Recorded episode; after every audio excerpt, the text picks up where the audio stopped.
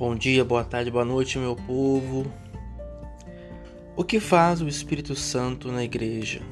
O Espírito Santo faz o que ele sempre fez: dinamizar, iluminar, santificar e atualizar a palavra de Deus para o tempo em que vivemos. São João da Cruz dizia: O Espírito Santo anda inquieto, procurando quem amar.